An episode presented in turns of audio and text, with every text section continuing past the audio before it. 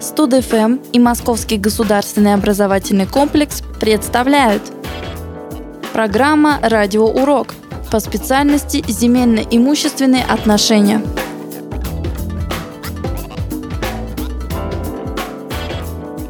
Меня зовут Малущенко Дарья, и я студентка группы ЗИО-31 специальности «Земельно имущественные отношения». Сегодня я расскажу вам про управление территориями, точки зрения классических определений кибернетики, управление территорией представляет собой циклически повторяющиеся процессы воздействия органов управления на население, проживающие на территории, государственные, муниципальные, общественные и частные организации с различной формой собственности, расположенные на территории в интересах достижения целей, определенной в Конституции России. В условиях возможностей и ограничений, обозначенных законодательствами России и субъектов Российской Федерации, указов президента Российской Федерации, постановлений правительства и субъектов Российской Федерации, контроля исполнения и корректировки управляющих воздействий. Современное состояние управления территориями на различных уровнях управленческой иерархии Российской Федерации характеризуется далеко не комфортными ощущениями абсолютного большинства граждан России. Средства массовой информации постоянно скрывают причины этих ощущений, отражая негативные,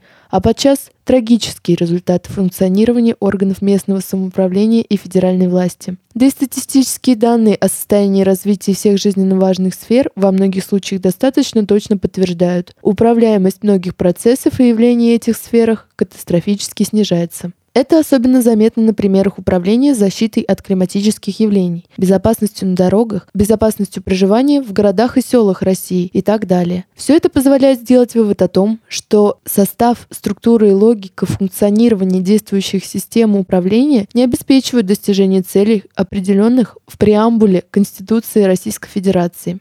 В соответствии с Конституцией Российской Федерации главными целями управления территориями являются, с одной стороны, выявление, эффективное использование и развитие основных источников повышения качества жизни населения, а с другой стороны, защита этих территорий и проживающего на них населения от возможных угроз. Как определяет теория управления и подтверждает практика, неэффективное управление территориями, не обеспечивающее достижение поставленных целей, характеризуется недостаточной обоснованностью и несвоевременностью формирования и понятия решений, доведение их до исполнителей, дисциплины и вследствие отсутствия постоянного и полного контроля исполнения принятых решений и отданных распоряжений. Так каковы причины неэффективного управления территориями? С одной стороны, управление основывается на субъективных свойствах кадров системы управления, их знаниях и опыте а с другой стороны на средствах и методах сбора, хранения, обработки и передачи информации в системе управления территориями. Что касается субъективных свойств кадров, то в настоящее время, на каком бы высоком уровне ни находились их знания, опыт, ответственность,